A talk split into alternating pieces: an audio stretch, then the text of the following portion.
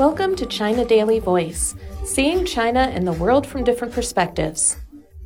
Xi urges all out rescue efforts.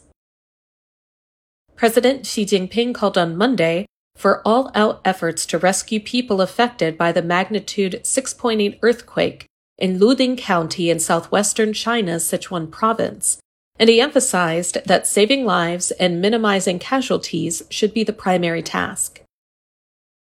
Xi, who is also General Secretary of the Communist Party of China Central Committee and Chairman of the Central Military Commission, made the remarks in an instruction shortly after the earthquake occurred. The temblor jolted the county, which is in the Ganzi Tibetan Autonomous Prefecture, at 12:52 p.m. on Monday. By press time, the disaster had killed at least 46 people, 29 in Ganzi and 17th in neighboring Ya'an, and 16 were missing. It also injured more than 50 and damaged water, electricity, transportation, and telecommunication facilities in the region. Xi underlined the need to strengthen earthquake monitoring work to guard against secondary disasters. Efforts should be made to resettle people hit by the earthquake to enable them to get away from danger, he added. While instructing the Ministry of Emergency Management to send a task force to Sichuan to help with a rescue operation, Xi also urged the People's Liberation Army and the People's Armed Police Force to cooperate with local governments in the rescue operation to use every means to ensure the safety of people's lives and property. Also on Monday, Premier Li Keqiang urged efforts to assess the damage caused by the disaster, properly resettle quake hit residents, and repair infrastructure destroyed by the earthquake as soon as possible. Sun Guangjun, a 72 year old resident of Luding, said, Although the epicenter was over 40 kilometers from the Luding County seat, my apartment on the second floor of an old residential building in the county seat shook from south to north for seven or eight seconds. The shaking was more severe than what I felt during the Wenchuan earthquake on May 12, 2008. Very soon all my neighbors fled outdoors, said Sun, former chairman of the Luding County Committee of the Chinese People's Political Consultative Conference.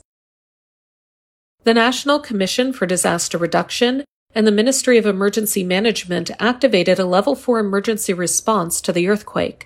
Under China's four tier emergency response system, level 1 represents the most severe response. The ministry said in a news release that it had sent a team headed by Min Yiren, chief of the China Earthquake Administration, to guide disaster relief work in Luding.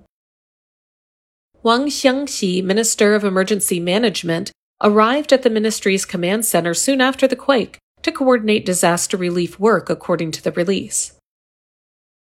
Officials from the Ganzi prefectural government said at a news conference on Monday that damage to roads, communications, facilities, and homes was being checked. The prefecture sent 635 rescue personnel, including armed police officers, firefighters, medical workers, communication professionals, and power technicians to carry out rescue and relief work, they said. Five seconds after the earthquake, a real time early warning system developed by the Institute of Care Life in Chengdu, capital of Sichuan, said that the seismic waves would reach Kanding, the capital of Ganzi Prefecture, seven seconds later, the city of Ya'an, adjacent to Luding, in 20 seconds, and Chengdu in 50 seconds. Kanding is 53 kilometers from the epicenter, while Ya'an is 99 kilometers and Chengdu is 226 kilometers away from it. In many parts of China, the real time early warning system operates on TV sets and mobile phones, which people can use in case of an earthquake.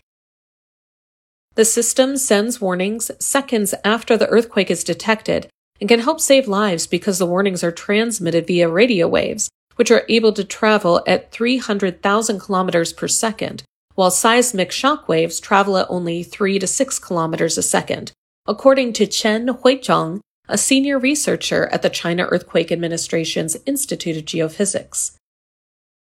Mountainous Sichuan is prone to earthquakes.